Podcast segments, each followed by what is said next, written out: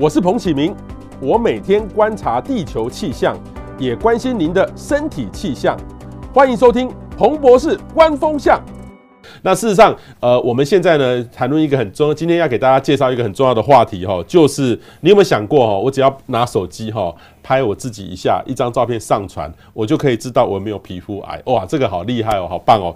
呃，但是很多人这个其实怎么用呢？就是用人工智慧哦，人工智慧来做这个事。其实 AI 呢这种名字呢，可能以前我们都觉得离我们很远，但是现在呢可以说越来越近了。所以我们其实用各种的方法呢，我刚才讲的拍照上传就可以知道自己有没有皮肤癌。这个呢就是一种 AI 来学习的方式。但是到底呢这个人工智慧呢 AI，我们会不会以后我们都不用看医生，直接靠 AI 一个机器人来帮我们看病呢，所以我们今天请到一位真的是在台湾哈 AI 医疗哈智慧医疗整个是一个非常重量级的医生哦，他是台北医学大学医学科技院的院长李友专李院长你好，你好彭博士。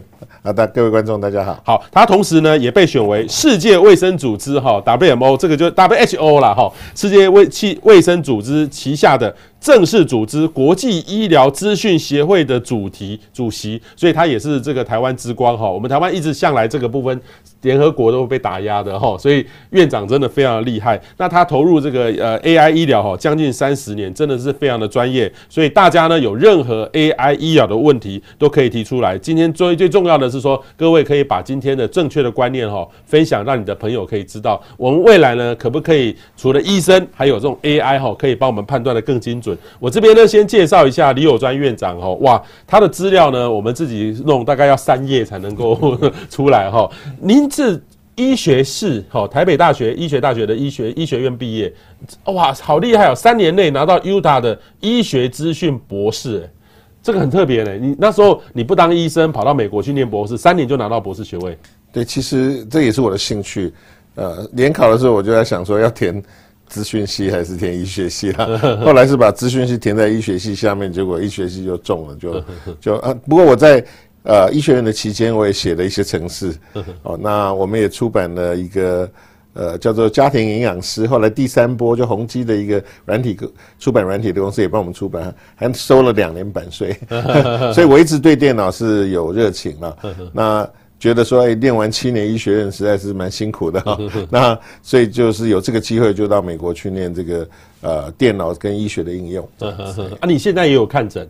有，我现在有看有看诊。是，你是皮肤科医生吗？对对对，对。OK 哈，所以他呃用了很多 AI 跟皮肤的关系哈。那事实上，我问一下，你现在当选这个世界 WMO WHO 下面的正式组织国际医疗资讯协会的主席，这个要飞到国外去上班吗？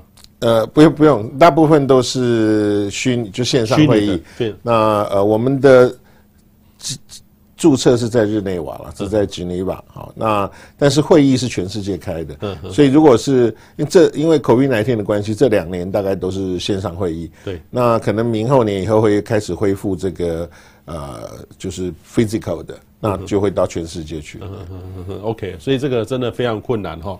那北医哈吹，我今天要给大家介绍一个很有意思的哈，就是说这个叫做猫咪哈，这个智能达人哈，猫咪哈，这个是各位可以来看看哦。你现在如果拿起你的手机，如果有 Line 的话，你就可以来看哈。这个是用 Line 的 ID 叫 M O L E 哈，Mo。这个 more 是我们化学里面那个 more more 吗？呃，不是，这个 more 就是字的意思。字哦，字叫做英文的字就是字叫做 more，M O L E 哈，对对对，more me 哈，哦，很有意思哦，more me 哦，这个这个是，所以我们只要人皆有志嘛，人皆有志哈，有志哈，这个字哈，有的好，有的不好的哈。可是各位来看哈，各位如果点进去，我今天早上上网就是下载了哈，然后呃也就加入他的来 at 哈，就 at 我再给大家看一次 at more me 哈，你待会可以拍一下，你就点点。上一一一下，然后看看哈自己有没有。就我点了半天，好像这个像这个医生这个字哦，院长这个字，嗯、这个就是你点了上去之后传上去一个照片，然后你把它选出一个范围，你就可以分析，对不对？对对。然后像这个像刚刚那个这个字，就是说哦，这个要呃治几年了哈、哦，多少啊？有什么样的症状？嗯、然后啊，你就会给他一个风险高低。对对。啊，然后呢？OK，然后呢？就是呃，其实这个是出自于一个。病人的一个痛点，哈，就是说有时候我们看病人，他到医院来，我有一个病人说，他手上长了一个痣，他女儿说：“如果你不去看医生啊，我十天都不跟你说话。”哈，他逼他妈妈一定要来看。他妈说：“啊，这没什么，我不看了。”哈，结果那女儿逼他来看，他好很好意的。他来看了，我一看就说：“啊，这个还好嘛，哈，那你可以回去。”他就想说：“哇，我跟女儿白吵架，怕吵架好几个月，结果就是为了来听你讲一句说这个没怎么样，可以回去。”哈，那所以。那有另外有一种病人是，他觉得没怎样，可是来的时候，我们医生跟他说：“你怎么到现在才来？我这已经扩大了，然后你才来。”所以这两种呃病人呢，其实都是很可怜，就是他来的时候可能浪费很多时间，或者是呃已经太晚了。那所以我们希望把这个 AI 的工具呢，不是只有给医生用，是让病人也能够用。那如果是风险比较高的，我们就建议你要到。呃，医院去看医师。如果风险比较低的，我们就可以继续追踪。嗯嗯，那这样就不用浪费舟车劳顿啊，或者是变得太太迟这样。OK，好，这个网友已经开始在问哦，可可不可以如果加这个哈？所以我们院长可不可以跟我们讲一次这个？因为这个讲了之后呢，你可能病人会变很多，但有可能病人就变少了。I don't know 哈。那医医这个院长可不可以讲一下这个这个一到五的步骤？好，那这个扫完这个 QR code 之后，它就会。啊，出现右边这个加入这个画面，你就选加入嘛，哈。OK，这个就是说，如果没有 QR code，各位看不到的话，你可以打 at at 哈，M O L E 哈，me 哦，就是智哈，皮等于是智 more me 哈，智能达人哈。好，对，然后加入之后呢，你点这个聊天哈，聊下一页聊天哈，下一页聊天，它就会出现一个聊天机器人会跟你啊，然后你都得点这个开始使用。嗯哼哼好，来，那再下一页，下一页，然后诶，这个是。呃，它这个步骤是我看看，在下一页是一个。这个这个是开始使用，我就可以去上传我的照片了。对，上传照片，然后他会问你五个问题哈。事实上问题很简单，就是什么，就是性别啦，哈，年龄层啦，哦，最近有没有变化啦，哈，有没有大于零点六公分，大概是像这样的。OK OK，那回回答了这五个问题，然后配合你刚刚上传的照片，他就会给你做一个判断。我们这个判断其实已经有做过很多的这个科学研究，也出了三篇这个科学期刊的这个论文哈。那这个判断的准确性其实是呃，跟皮肤科医师大概百分之九十四是一致的，比一般的家医科医师还要稍微准一点。所以。当然，他不可能跟皮肤科医师百分之百一样，因为皮肤科医师是标准答案嘛。那他比一般的家医科医师还稍微准一点。嗯哼，哇，这个好厉害哦！因为我自己呢，就今天早上就在那边自己东拍我西拍，一直拍拍，可是我都没有里面的风险度很高。那很好啊，那是好消息，正常的，不是坏消息。对对对。但是他的为什么要一直看这个字啊？这个字对于会变成癌症啊？嗯，其实字如果真的是良性的字，它是要变成恶性，那机会非常的低，大概就是。好几千、好几万分之一。可是当这个字开始有变化的时候，什么叫变化？变色啦，变多啦，形状改变啦，数量改变啦，开始变化之后，它的风险就会从几千几万分之一跳到大概几百分之一。那这时候就要由医师来判断，这个是要切除呢，还是继续观察呢，还是做什么样的一个治疗？嗯嗯嗯。那为什么我们身点身上那个脸哈，或是说手啊，都会有那种痣产生？是先天的吗？对对，其实生下来都会有吗？生下来就有，人皆有痣了哈，所以这个痣都是，呃，有的出刚出生你就看婴儿不大有什么痣，对不对？其实它是躲在皮肤的下面，然后随着我们身体慢慢长大，它会浮出来。哦，那大概每一个字都是出生就决定了，每一个字出生就决定了，遗传了，对对对，就是也不是说叫做遗传，就是在我们形成这个身体的时候，胚胎长到人体的时候，它那个字细胞已经都已经移位移到那个它该有的地方，只是不一定会浮出来而已。好，这另外一个呢，就是所谓的 AI 哈，这个是你的字拍出来的这个风险，医生可以把它解释这个什么是第一风险？这个就是这个我儿子哈，他他说。哎，爸爸，我查了 Google 说，长在手掌、脚掌的痣比较容易变坏。哦，那确实是。像我的手上面也有一个痣啊，也有一个痣啊。我今天也拍了这个，然后也没有变色，就一个一直在。很好，就是是一个低风险。那我我是跟他说，这看起来像低风险。他说不要，我 AI 看嘛，好，AI 拍一张。哦，那虽然手掌、脚掌的痣比较容易有变化，不过像这么这么小的痣，其实都是低风险，没有低风险哈。那另外一个呢，这个就是高风险。对，这个就是一个。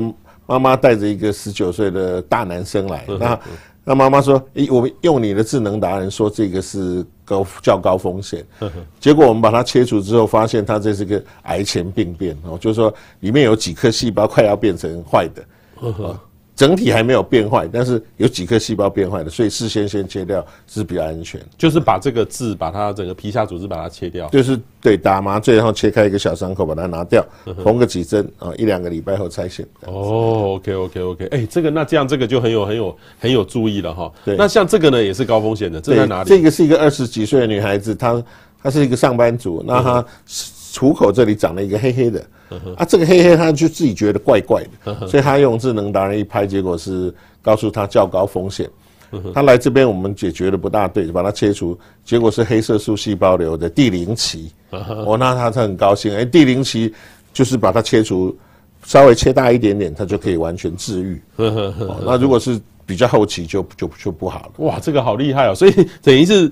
原来这一个小小的黑点会让成是一个大的癌，如果不处理它，让它会它慢慢变大吗？对，它就会它就会扩，有时候还会转移到别的地方。像下一个 case，这个是一个八十几岁的老阿妈，哦，她手指上就是都有些黑黑的东西。那大家叫她去看病，她就不愿意去。后来她大家还是逼她去的，结果是黑色素细细胞瘤第四期，第四期，已经转移到淋巴结都有了。这样就转接到淋巴结，淋巴结哦，那就。影响很大，大概就存活率就不高了。嘿哇，看起来也还好啊，就是手黑黑的，有时候我不小心都会弄到一些东西啊。对，这个存活率可能只剩下十几二十 percent。就是手这样一点点黑黑的，就会有这样的这种皮肤癌。如果你沾到，当然就没有关系。但是它这是真的从里面长出来的。啊，这样的话，它经历了多久时间？这个已经好多年了，好多年。他自己对他自己说好多年，那人家劝他来，他就不愿意来。哇哇，今天其实讲的很有意思哈，这个各位有没有注意到这个问题？你身上有各种的字哈，用这个 M O 哈，你用打 at M O L E 哈 M E 哈 Mole-Me，你就可以知道自己扫一下自己身上的呃怪怪的。是医生要扫哪里？就是说只要有痣，像你你的脸，我看这边有两个痣啊，对，这可能是医生的痣。你有怀疑就把它拍，反正这也不用钱，然后 然后而且你在家里要拍也很方便啊，就算是脱衣服脱裤子也不会有人看到。呃，这个比在医院有时候女孩子不好意思脱衣服，这个这个就是会提供这样的方便度。你可以慢慢来，一颗一颗拍，也不会不好意思说医生看了你几十颗痣。对，所以所以这个好处就是，反正在家里慢慢来啊。有时候是自己拍比较难对焦啊，如果是背后的，可能要请人家帮忙一下。OK，那医生，那等于是说，我们痣不是只有脸上或手，其实身体的皮肤都可能会有痣，都都要注意。只要有皮肤的地方就会长痣。哦，甚至于我们眼白也会长痣，巩膜这个地方也会长痣，所以，呃，那痣就是我刚刚讲的，如果有变化，哦，就是变大、变色、形状改变、变多，或者是感觉改变。好，感觉改变就是说本来不会痛不会痒，现在突然会会痛会痒或会流血，这个都叫做感觉的改变。大概有这个五种变化的话。还是要去看医生比较好。OK 哈，所以今天有这个 Mole-Me 哈，这个 Line 哈，这个等于是算是一个 AI 的聊天的医学的，在针对这个痣哈的一个机器人，那就可以帮助我们事前的做一个筛检哈，就可以去看医生。所以其实呢，很多人呢真的会觉得说 AI 哈哇离我们很远，像这个完全是充分运用到 AI 的。那医生，你为什么当时要开发这个东西？对，就是人家都说。那、啊、你是皮肤科医师，然后你又学什么电脑啦 AI，那你对皮肤的科的贡献是什么？除了看病人之外，我没没有半点贡献，所以我就在想说，我们应该要把把我们这个 AI 让病人可以赋能哦，赋予病人这样的能力呢，能够自能够自主的做一部分的判断，因为我们现在看病很容易了，所以。我我都跟跟我的外国朋友说，我们是看病比看电影便宜，吃药比吃糖果便宜。啊，确实是。哦、台湾医生，你再说一遍，在台湾是是在台湾对不对？对，在台湾是看病比比看电影便宜，电影要三百五，对，看病只要一百多而已哈。吃药比吃糖果便宜啊，因为我们的有些药一颗才五毛钱一毛，也有一颗两毛钱。我就问。病人说：“一颗两毛钱糖果，你敢不敢吃啊？”不敢啊！但是药你都把它吞进去嘛，所以所以我们现在的状况是很特别。那所以大家也就是比较倾向于说：“哎，有什么问题就去找医生。”嗯，这个有时候是浪费了自己的时间，也也浪费医疗资源嘛，哈。那还有那种呃很严重，那但又不愿意看医生，或者他住在一个很不方便的地方，他还是可以先做用请 AI 帮他协助做筛选。筛选的这个能力。那但是 AI 其实还没有办法做到说取代医生来做诊断跟治疗。可是筛检是一个数位筛检，是 AI 一个很很好的功能。OK 啊，数位筛检哈，所以这个这个另外一个呢，就是说。肝脏好，就是说，就是说这个医不是医疗的问题哦，就是说，医生，你有没有觉得哈，你自己是一个皮肤科的医生？对。然后像这样的这个工具呢，我自己筛选过了。其实我觉得台湾哈，像我们我们在雅虎 TV 常常会访问一些医生，其实医生其实是还蛮有意思的，收视率都。我觉得台台湾的大家专业的东西都会不断的看，还分享出去。呃，但是呢，有一个毛病，我觉得我们看过那么多，就是自己当医生。我也可以上 Google 查一下啊。像我今天那个，我昨天去妈祖绕境，结果我的走了二十七公里，然后我的脚下面这个长水泡了。那长水泡，结果我就上网 Google 啊，怎么办？有的告诉我戳破，有的告诉我不要戳破，自己会好。那医生，那那我啊，我说真的，我就不知道怎么解决啊。那这时候，我如果自己去当医生，我可能就会延误了治疗的时机。所以你们来讲很重要。没错，所以就是需要做一些判断。现在网络医学的医疗的资讯、健康医疗资讯，不是不够，是太多，而且呃。品质不高，就是说 就杂讯很多啦。比如说青春痘人说什么抹绿豆、抹红豆，其实这就是错误的嘛。哈，所以大部分可能我们接受到网络上的资讯，大概八成都是有问题的。那怎么判断那两成呢？就是第一个，它是来自什么机构？哦，它这个网站是谁？这这个文章有没有署名？那署名的人是谁？啊，这个文章是不是在一个政府的机构啦？大学的这个机构啦，哈，这种比较有公信力。嗯哼，啊，如果是在卖东西的那种，大概就常常会误导。嗯，所以，呃，如果我们要资讯这么多，我们就要知道怎么判断。嗯哼，那如果真的还是不大不大好的、不大行的，就是很离谱的，大概都是错的啦。比如说啊，什么癌症治愈啦，保证治好的，大概就是保证是骗人的。所以，所以我们可能要自己做一些判断，然后最后还是该寻求医生的协助还是还是得做，OK，所以这个工作你推这个东西，这个 AI 医疗资讯化或者医疗 AI，对，它并不会让医生哈，这 AI 抢到医生的工作。这有点像说神经外神经外科医师推动安全帽立法，那就把自己工作弄没有了嘛，就是都没有 没有我们头部外伤神经外科没什么用，其实是不会这样了，就是说呃，我们如果说比较少人。来看这个太轻症的皮肤科皮肤病，我们其实就可以花比较多资源在重症的的病人身上。那健保的资源也是一样，它是总额制的。所以你很多人来看病的时候，每个人只有给付一点点的。嗯。当你看病人变少，实际上给付会比较多。所以对医师其实。并不是说希望很多人来看病这样比较好，而是该看的赶快来看，不该看的也希望就不要来浪费资源这样子。嗯，好，那我待会看网友各种问题哦。那医生像我刚刚，现在台湾有几万人在，现在有这个大甲妈，还有这个昨天晚上那个白沙屯妈在绕，一堆人都在走，十几万人在走路。好，我只不过走一天我就起水泡了，厉害厉害！起水泡到底到底到底要该怎么办啊？OK，嗯，如果这个水泡会影响到你的行走。嗯，就是你踩下去已经会痛，会痛，然后会影响你的活动跟行走的时候，确实是用消毒的刀片，嗯，然后呃用酒精把这个患部稍微消毒一下，然后消毒过的刀片呢，划开一个小伤口就好，让它水呢自动跑出来，也不用用力去挤它，因为你又越挤，有时候水泡会越大，会扩大，所以你就让它自己慢慢流出来，用个纱布让它流出来。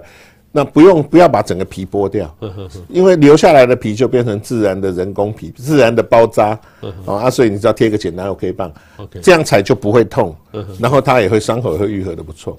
不要把整个剥掉了。那你说，那我可不可以就留着水泡，不要把它切开？当然也可以，但是如果你走路还是会痛。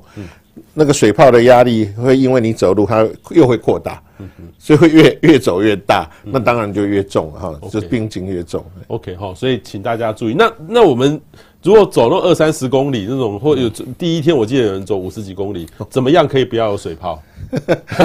一定第一个是鞋子了啊，鞋子。就是鞋子的这个呃一定要够柔软，然后是是要够宽，还有走一走啊还是要休息，就是不要连续。你只要走一段时间，大概走个一小时，休息个五分钟，其实就不不太容易再出这个水泡。那但如果你同样的部位一直摩擦，就容易起水泡。这是正常的事情。对，就是任何皮肤一直摩擦，最后一定会起水泡。哦，这一直难怪一直磨一直磨，因为走了实在我我后来发现我走了四万步，几个小时，那你可能都磨到同样的部位，嗯，所以就是说走路的姿势稍微改变一下，哦，然后休息一下，这都是有帮助。OK，好，所以这个请给大家做参考哈。好，另外一个呢，就是说我们这个人工智慧听起来呢，在预防或早期发现上呢很有帮忙。这个还有什么样的运用是跟着用人工智慧？因为我记得。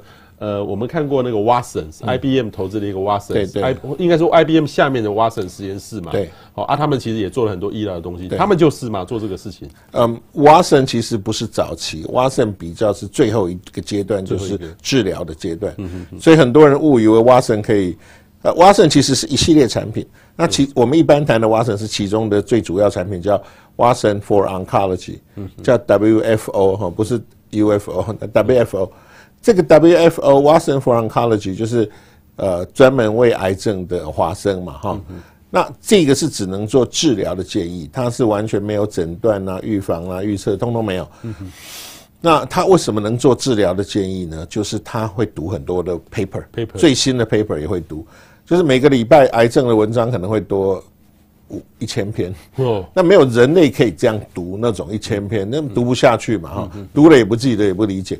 那 AI 可以一直扫，一直读，然后呢，它会根据你描述病人得了什么癌啦、第几期啦，然后做了哪些治疗啦、基因型是怎样啦、呃，肝功能怎么样等等这些东西全部放进去之后，它就会告诉你说，它建议几种最好的治疗是什么药加什么药，它连这个药的剂量都会告诉你，频次会告诉你，怎么组合都会告诉你，所以它是有一个很明确的治疗建议。嗯哼哼，那。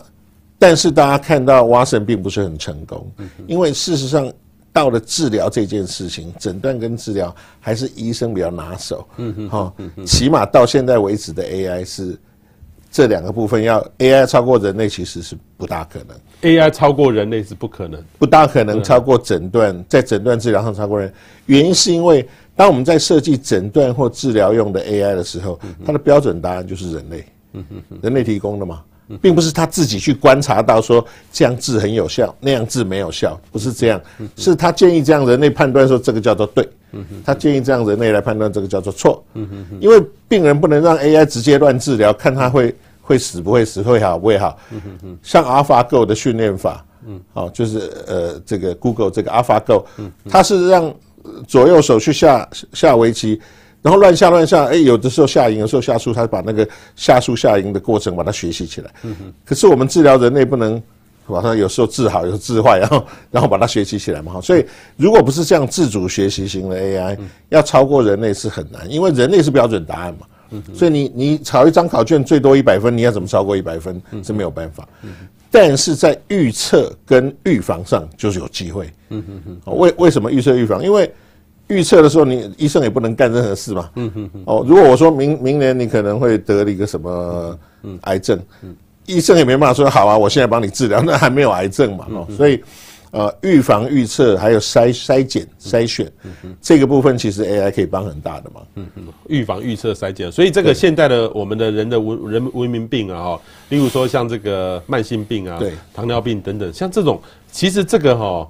呃，我们会做过很多的检查，自我的定定期去检查，抽血检查其实是很必要。但是有有办法说 AI 可以去找到像这样的问题，提早发现吗？可以啊，其实这个都现在都已经能够预测，没有问题。只是说能预测不表示能预防。哦，就是所以呃，有有预测有两种，一种叫预测了之后呢，怎样都改不了嘛。哈，就好像算命也有两种，一种是算了是不能破的哈，就是。我如果说三天后你会被车撞到，不管你躲在家里躲在哪里，都会车子会撞进来，那种不可预就不可改变的预测，这个价值较低。那有些东西是可改变的预测啊，比如说，如果说我能够预测，像我们现在做了一个模型，我们能够预测说，诶，十二个月内你可能会得到直肠癌，那你就可以什么一日五蔬果啦，这些事你就可以开始做，让这个事情就。就可以预防掉，或者可以比较晚发生，或者你可以做一些检查，在他第零期的时候就发现，那就很好治愈。因为癌症的差别是，你很早发现跟你很晚发现，那个治愈率是完全不一样。可能从九十九 percent 治愈到到十 percent 治愈率，差别可以这么大。嗯嗯嗯。至于糖尿病、高血压这种，反正是无法治愈的了哈。那其实如果我预测，我只是希望你做一些预防动作，让它晚一点发生。嗯嗯嗯。但是如果发生了，其实是无法治愈的。嗯嗯嗯嗯。好，那我会好奇问一下，您在北医，北医我们要是去北医看病，医生有用到 AI 去协助我们看诊的吗？多吗？嗯，我现在所有的医院都一样，大概是 AI 都还是在研发的阶段。研发阶段。但是北医有一个东西，有几个东西有已经用上的，就是包括加护病房，哦、它已经有用 AI 在帮忙预测这些病人的风险。哦。哪些人会变坏，哪些人变好。OK, okay。哦，这个是已经真的在临床上用。还有一个就是用 AI 来判断。这个用药是不是有问题？OK，哦，就是说，因为我们每次开很多处方签呢，所以医生在医生在开的时候，他就提醒你，对，AI 就在背后帮你扫。哦，那大概三 percent 到五 percent 的处方箋会被提醒说，哎，这个用药有点问题。嗯哼，哦，那他们就可以做修正，这样子。哦，OK，哦，所以各位，我们这 AI 已经用到我们看诊当中哦，尤其是北医，他们是对于这种 AI 的这个使用哦，是非常的努力哈。我们看一下我网友的问题哦，玛雅说他有一颗红痣都没变化，应该没事吧？嗯，红痣就是一个叫做樱桃血管瘤。樱桃血管瘤，听起来就恐怖了。不不，血管瘤还有一种叫草莓血管瘤，那都是水果，我不知道哈。那樱桃血管瘤大概百分之九十九点九九九都是良性的啦，哈。所以反而红痣反而不用担心，除非它变成一一坨。或者它还有的红的，有的紫的，变成桑葚那样，那可能就不好。一个单纯的红痣，呃，大部分人年纪稍微大概稍微大一点点，它就会开始长一些一些这种所谓的红痣。大部分绝大部分都是良性。嗯哼哼哼。好，Sammy 说哈，这个也可以筛检胎记会不会变成皮肤癌吗？呃，胎记有很多种东西都叫胎记，出生就有的东西其实就是胎记了哈。那但是如果是斑，像蒙古斑那种。斑的呢，我们还在研发中哦。但是如果是痣的，一颗一颗的，这个我们是可以用。嗯 好，土豆说民间的点痣哈，如果用 AI 筛检有效吗？点痣，因为我们其实有时候那个你看哦，那个民间就有很多那种人的话，你这个痣长在这里是代表你怎么样？对对，其实那个民间那个痣，你可以仔细看，大概百分之九十九都是坏的啦，就是真的破财什么克夫什么什么不吉啊凶。那原因是因为他想帮你点嘛，所以他希望你是坏的，所以点嘛，他爱吃什么，他好色，那 所以呃那个不是很准 啊。那如果相信那个人，可能就要去参考那个，因为 AI 是不判断他是什么破破破财啦，什么克夫，没没有这个判断。对，OK OK 哈，土豆说，请问哈台语说哈。呃，苍蝇食齿痣 哈，应该是很小一小的，只是什么痣？有什么特别的？其实猴形赛哈，就是猴形赛哦，猴形赛，猴形赛一一一般指的其实是雀斑，那其实不是一种痣，那其实是一个斑，哦，就是小雀斑这样。像你看外国的女孩子，不是常常会有很多雀斑？对对对对对。那我们的雀斑都没有那么可爱，不过所以而且我们的描述比较难听，叫苍蝇屎了 哈。对啊，但是事实上那是雀斑，雀斑是可以用镭射去除了。不过我们目前这个猫咪是不判断，还没有斑的这个判断。OK，我们斑的大概还要再过几个月才会出来。OK，哈，土豆说他刚刚有拍照上传了哈，这个猫咪哈，结果出现了较高的情况，可是没有呃相关的资讯告知较高的原因。那接下来那医生他。建议该他该怎么做？Okay, 好，如果是较高风险的话，嗯、我我建议你可以再拍一次，再确定确定，然后确定你是拍对，然后选对了哈。啊，如果都拍对选对没有问题，然后他跟你说是较高风险的话，就是你有空要去看一下医生，问说这个东西有没有问题。OK，好，那如果你真的没有空可以去去看医生的话。我们有一个线上医师的服务，你可以真正跟皮肤科医师通话，OK，然后你可以叫做 A Skin，就是你从猫咪可以连去一个叫叫做治呃叫做皮肤好朋友这样的一个线上的一个服务。哦，OK OK，这个这里面那那个。猫咪有额外的连接上去，对对，各位去点看看哈。是小青蛙说超好用的，前天哈才使用智能达人哈。这个 Tim 树说小朋友三岁突然长一颗痣出来，在接近手指甲上，很担心。用刚刚单呃介绍的智能达人问了，说是低风险。对，事实上痣下面长指甲，呃，指甲下面长痣，指甲下面长。对，呃，这个还算蛮常见的，但是大部分人都会觉得怪怪的，哎，是不是有问题？其实指甲上面长痣还是要看那个痣的形状，跟它的刚讲的那些边缘啊大小。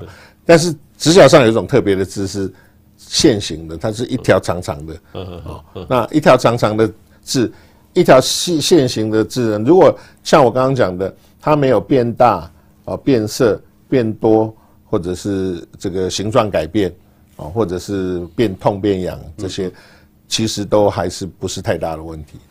我们常常听过说，那个指甲上面的那个纹路，就看你的身体的健康好坏。我们另外有一个指甲达人可以判断指甲，真的、哦，对对对，所以你可以从智能达人连过去指甲达人。指甲达人，对，就叫是指甲达人。对对对，看有没有灰指甲啦、什么啦这些问题。哦，好厉害，好有趣哦。对对对，好，呃，机器呢，它毕竟不是人哈，怎么去评估医疗的这个道德风险在这个里面？对，所以我也觉得那这个没有错，就是呃，所以我觉得 AI 用来直接做诊疗，就是诊断跟治疗，其实。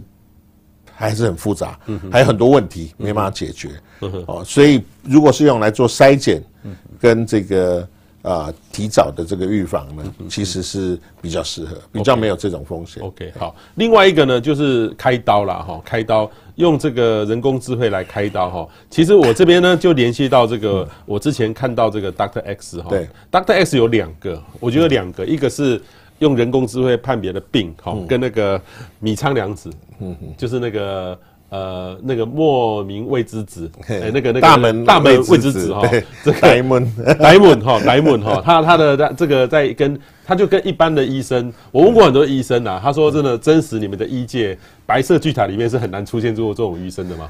早就被 fire 一百次了，fire 一百次，对对对，然后这个不可能存活，不可能存活，但是他真的演的还蛮蛮有趣的，对对对，我看很好玩的，每一集都在都在看，我很喜欢看，然后他也教我很多医学的知识，我应该是有两个，一个是说他用 AI 判断的，然后到最后 AI 是还是输给他，还是输给他，那第二个呢，这个问题就是说，呃，他当时那个应该是美国哈佛还是哪里，就是已经有这种 AI 的技术，然后他们用这种呃国外线上的开刀，线上开刀。等于是说有机器的手背帮你去开刀，可是在在这个美国操作，远距在开刀，可是最后呢，遇到突发的状况的时候，还是需要 diamond 还是人进去介入。对，所以这两个应该是两件事情嘛。对对对，嗯，诊以诊断来讲，就像我刚刚提的，现在呢，如果是用 AI 下诊断，然后要比人类呢专家，然后很仔细好好看呢，还要更准。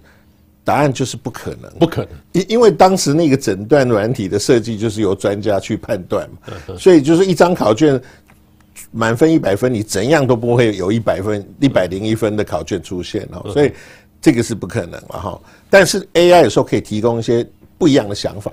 就是哎，我好像没往这方面想。比如说，我一直认为是肿瘤，AI 说是脓疡，那我们来判断说是不是脓疡，来做一个排除的动作。这时候会帮助我们思考。可是你说 overall 来比赛了哈，然后 AI 胜过人类在这种复杂诊断上面，目前还是做不到，做不到。哦，第二个手术机器人，这是很有趣的事，那个其实一点 AI 都没有哦，那个是叫做大大型遥控器，哦，就是一个很精密的遥控器。人手抓住，然后一边动那个达文西，你一放开就是完全不动的，它不会自己动，所以它没有 AI 在里面，它是一个很精致的多维度遥控器，哦，那而且你它的荧幕很漂亮，是三维的，所以你头可以伸进荧幕，然后脚踩，哦，那但是呢，那个人一放开就是通通不会动，所以它是完全没有 AI，它只是一个遥控，好，那遥控可不可以很远距来遥控？当然可以啊，你讯号送得到就可以嘛，那。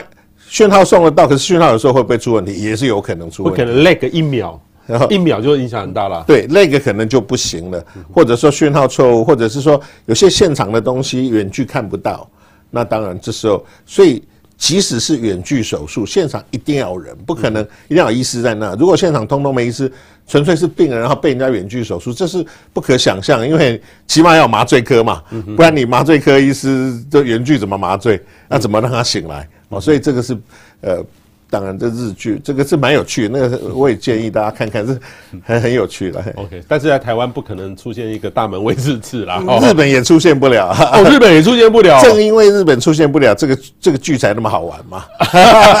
通常都是演不可能的事情。我我还一直还问说，那个医生有没有台湾有没有办法出现这种代班的医生？不会有代班医师，可是。不会是那那样的状况了哈。Okay, okay. 偶尔代班，但是你说手术突然找一个外院的人来帮忙开，这都是非常非常例外的状况。Okay, 所以他才演成电影、电视剧还特别好看。对对对，对，对，对。好，将来的医疗呢是 AI 主导还是人哈？因为包含的未来医疗管理、术后的照顾，包含医院的行政管理，都可能是 AI 来做的吗？对，就是 AI 一定会协助人。嗯嗯。哦，就是说，比如说。当很忙的时候，人有时候会犯错，这种是 AI 最好的介入的时候。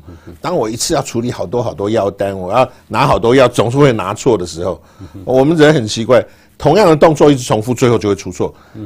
不是说不同哦，同个动作最后还是会出错。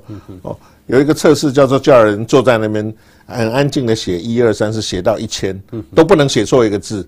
结果百分之八十的人都都做不到，就失败就走了。嗯、这不是很难吗、啊？一到一千谁都会写，可是只要写错一个字就失败，这就不行哦。所以人类是用 AI 来弥补这些，但是你说 AI 取代人类，我我觉得那有一天你敢上一个飞机上面没有驾驶员不敢 的时候，我们再来谈 AI 要不要在医疗上取代人类了，然后对不对？哦、对不对？因为那个是完全，那另外是一个有有很多是信心啊，很多。啊啊！如果说出错的几率是一 percent，你可不可以接受？嗯嗯嗯。哦，这这样的问题，还有就最后，如果出错被告是谁去谁去赔钱，谁去被告？嗯嗯。哦，是机器吗？还是那家公司？还是医师？嗯嗯。对，像这些问题都没解决问题之前是很难取代的。OK，好，所以但是一一般的，你刚才讲过，像北医有已经在这个一开药的时候就会知道说，哎，这个开枪不大对哦。对对。可能这个两个药会互斥啊。对对，或者是说这个。他忘了打那个诊断，对，有有可能，比如打一个降血糖药，可是没有糖尿病，对，他会提醒说，你怎么没有糖尿病就不应该开降血糖药。对，所以这个其实已经做，但是医院的行政管理已经可以做了吗？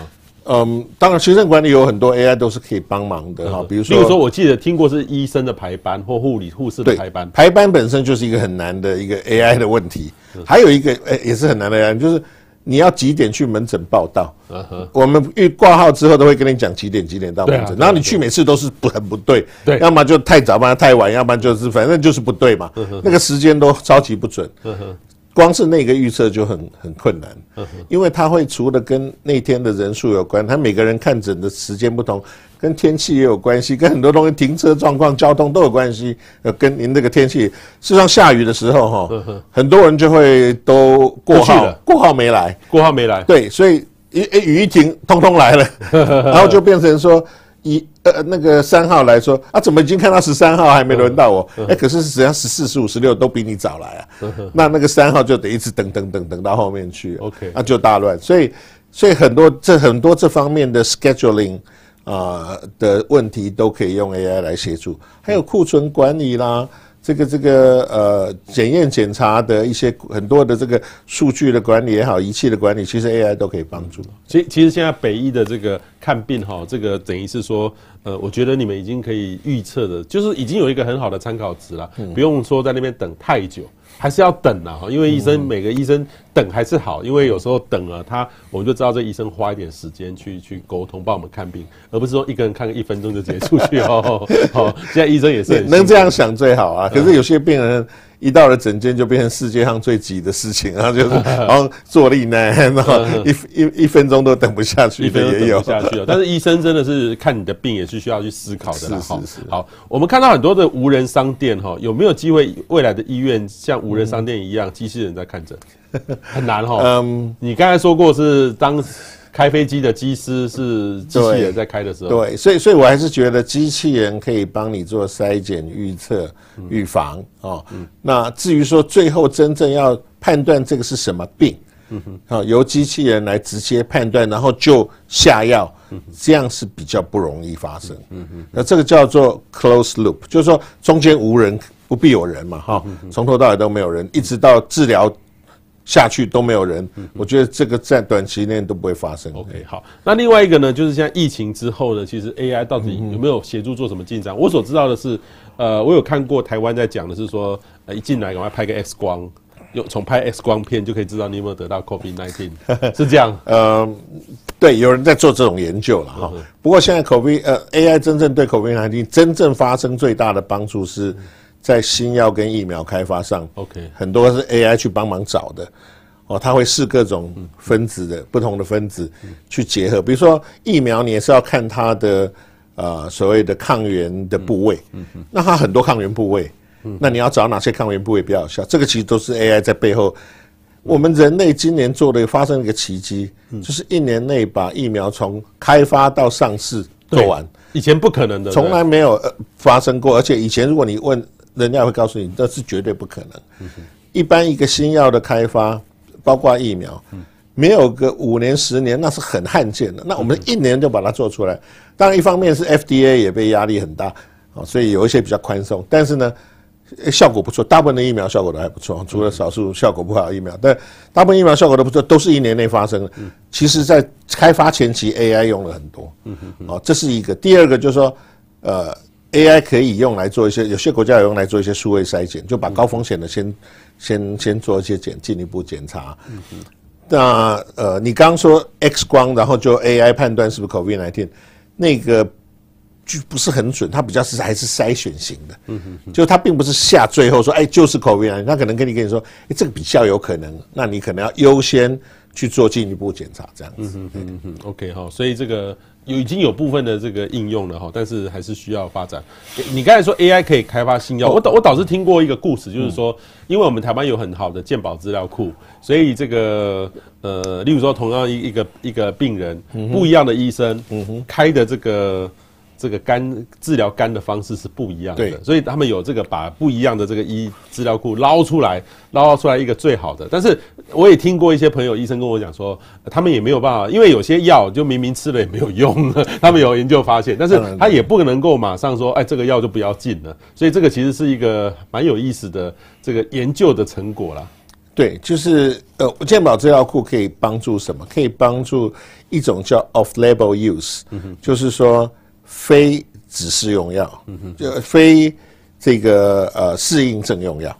什么叫非适应症用药？就是有点像秘方啊。就是以前呢秃头呢没有药，那有一个医师在科罗拉多州有医师就就想到说，哎，有一种降血压药效果不大好，降血压效果不好，可是会长毛。他就把这个降血压药把它磨一磨，泡泡在那个溶液里面，啊，抹在这个秃头的病人头上，哎，发现真的长毛，后来就变落剑了哈。哦，这样来的，对，是这样来的啊。所以前面几十年呢，这个都叫做非适应症用法，因为那个是降血压药，怎么可以拿来生生头发？对，这个但是医生可以用这个非适应症。那像这种还没有变成产品之前，就是只有少数的医生知道，它就是有点像独门秘秘诀这样在用。从健保资料库倒是可以找出一些这样的叫 off-label use，这个是一个。第二个叫做 repurposing，就是也是一样啦，就是 A 要 B 用啊。本来这个像瑞这个呃，COVID-19 刚开始的时候，不是有一种药，它事实上是一个疟疾的药。嗯嗯。然后我们就哎，就说有人认为对这个 COVID-19 有效，这个也是。repurposing 就是把 A 药拿来做 B 用途这样子，所以健保资料库是可以帮助这个。可是如果是真的是全新的分子、全新的药，健保资料库当然是没有，嗯哼，因为那个根本还没用上来嘛哈。所以对于那种新药是没有办法，但是对于老药新用或者是非适应症的用途。呃，健保确实是可以帮助。OK，好，所以请大家这个有时候可以期待，但是有些什么不可以期待的哈。不过我再补充一下，就 AI 开发新药其实是很有用，主要是因为药物都有一个标的，哦，就比如说我现在有一个分子，那我要去抑制这个蛋白质，我一定要跟蛋白质接得上，我才能抑制蛋白质。那什么样分子可以跟什么样蛋白质接呢？这个很难做实验，所以他们都在电脑里面先模拟。嗯哼，好，那模拟就是各式各样的分子呢，可能有五五万个分子，然后几几千个不同的蛋白质的连接位置，通通来连连看，而且它不是这样连就好，它是要转来转去，转方向连，所以这个比例，这个呃可能性非常的多，多到什么程度呢？就全世界电脑都拿来一直。让几百年都让不出来，所以这时候需要 AI 来判断什么时候什么样的分子比较容易连接得上。那这个就是刚刚我讲的，对这次的 vaccine 的开发，还有像瑞德西韦这种抗病毒药的这个开发呢，AI 已经帮上很多忙了。现在对，可是我也看到一个我们日常上常遇到的，就是说，我要是去感冒，去耳鼻喉科看个感冒，那给我一堆药，然后我们心里面就很恐惧。当然，像我自己会去认知，哦，这个药是干嘛干嘛干嘛，然后我去查，然后我会把说啊，我没这个症状。把它挑开来。事实上，我只要吃一半的药就好了。但是医生可能要避免说，我有可能因为现在初期的感冒会有别的症状，他干脆什么都给我了，我一次吃进所有的药，预防所有的一切，很快好。可是我觉得身体的压力会比较大。对，这个这个是一个呃很不幸的呃医医病互动的一种不好的后果。就是说，假使我跟你说感冒喝喝水，多休息，不要开药，你会说那你退挂号好了，我等于没看呢，对不对？对对对。那那我我所以如果我又开只开一两样，你就觉得啊，才一两样会好嘛？哈，对，所以 所以当不同的病人都不一样，但是大部分的医师会觉得，我不想跟你 argue 说你要退挂号这种事，我干脆就开一些药给你，啊，你吃不吃你就随便你自己去决定啊。啊，事实上谁不知道感冒就是多喝水多休息嘛？那你来看了，就表示你症状有让你不舒服嘛？所以就开一些。舒缓症状的，它也不是治疗感冒，它是把症状把它减轻嘛。哦，那你症状没有了，你自然就不吃了嘛。所以这个医病互动，还有就是健保好像你不开药，好像觉得就是白赖了嘛。所以，所以，所以医生确实是会开一些不大有用的药，我们叫做胃素药嘛，就是开一些胃素药，反正你吃了也不会怎样，或者舒服一点，那不吃也不会怎样。这个是很不幸的互动啊。确实也有病人就说。啊，那我不要吃那么药那么多药啊。如果在美国，你感冒去看医生是要花五百块美金被医生骂。然后什么都拿不到，就是说，如果你感冒去看医生，第一个你要五百块美金花了，或几百块美金花了，进去听他骂十分钟，为什么你要浪费我们医疗资源？然后多喝水，多多休息，然后叫你去超市去买那个什么药吃就可以。所以在美国是没有人会那么傻去看感冒，一看感冒一定被骂，而且还要花钱被骂。可是我们在台湾很急。我们一遇到一些症状，赶快去看感冒，赶快好。是啊，是啊。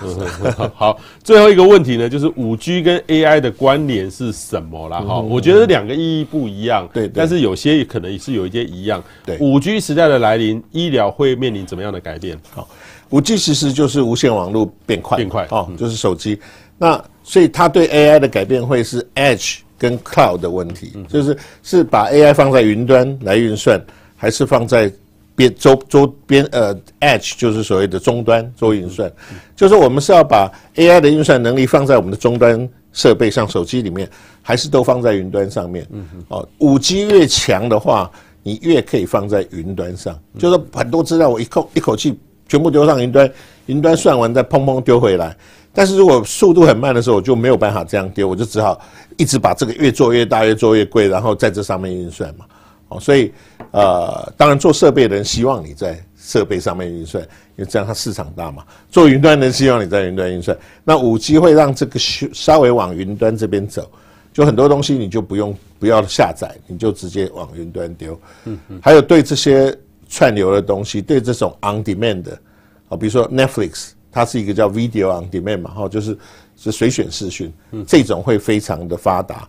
那从随选视讯，我我想到。将来可能是随选医疗啊，就你需要跟医师通讯，但你付出那个代价的话，你需要跟医师、需要跟医疗人员去通讯，或者你有很多资料，一个 X 光要上传，你也可以啊。哦，将来是是可能，很可能是可以，因为速度越快，因为一个 X 光片它档了很大，对，对，要传上去传很久，但是没错，啪一下子没错。同步看得到。如果连电影都是两秒都下载了，X 光更快啊。对，可是医生，我看到那个日本的那个五 G 的广告，就是那个阿公阿嬷那个行动比较不便，在家里面。呃，当然可以跟孙子呃做 VR AR 的这种实体的这个碰面。那另外呢，就是我觉得看诊，对，看诊在台湾这个还比较难哈。其实它还是服务模式创新，它不不不太是平宽创新的的的的变大变小问题。就是说，有没有人做那样的服务模式，能不能赚得到钱？嗯哼嗯哼。哦，就假使你现在打开电视或打开手机可以看到医生，可是他要花的钱是。呃，比你去看健保还要贵很多，你可能就不愿意。嗯、那那个服务就不会有人做，就没有这个市场。对，嗯嗯嗯嗯，对。OK，哦，所以这个其实是也需要这个时代的改变，但是现在这个是有，但是等一下还不行哈。我们看网友的各项问题哈，我们点一下看网友的各种问题哦。这个阿童问说，请问六岁私密处长痣有变深要看医生吗？哈，之前有上传过，但是无法辨识，和最早发现的状态相比有变大一点哈，颜色变深，该看哪一科？应该皮肤科吧？对，痣就是看皮肤科没有错。嗯哼哼，好。所以这个它变大变深就应该要去看看。变大要看变多大哈，通常零点六公分是一个一个我们一般的切切点。零点六公分。对，如果你有办法量的话哈，大概零点六公分以上，那还是建议来看。哦，那啊变深的话，就是如果是黑变更黑一点，其实没什么关系。但如果诶。一边变黑一诶一半黑一半白，或者黑外面有一圈白，这种就不大好，这个就要来看。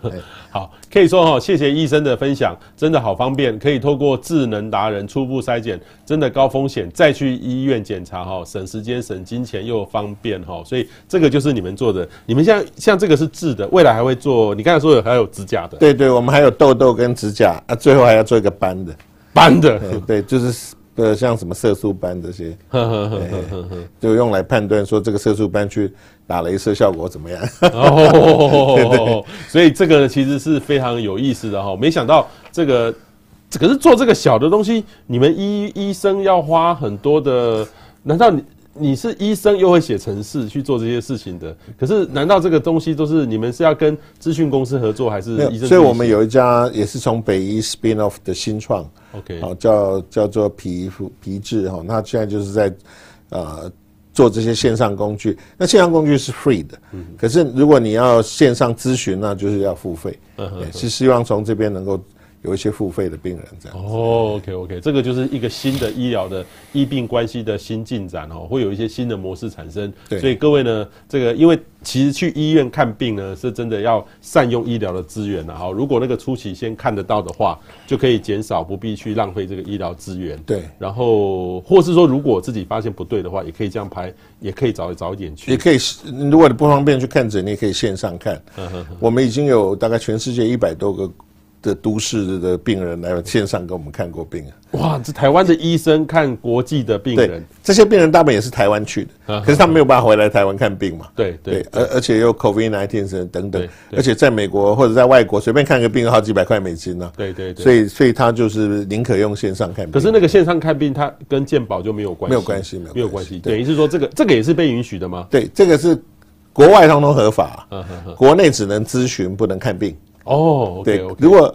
他会，我会问，我们会问，如果你是国内的，我只能告诉你说，像这样的问题要怎么样处理，但是我不会给你下诊断或给你一个药物的。那在国外我可以直接开药，他可以去买。哦，OK OK 好，所以这个是这个医疗体系也很明显的在进步当中哈。所以今天呢，我们非常谢谢呃台北医学大学哈，这个是一个蛮有意思的哈，医学科技学院。医学资讯研究所的特聘教授李友专，他同时也是这个院的院长哈，李老师，谢谢，谢谢，谢谢。谢谢。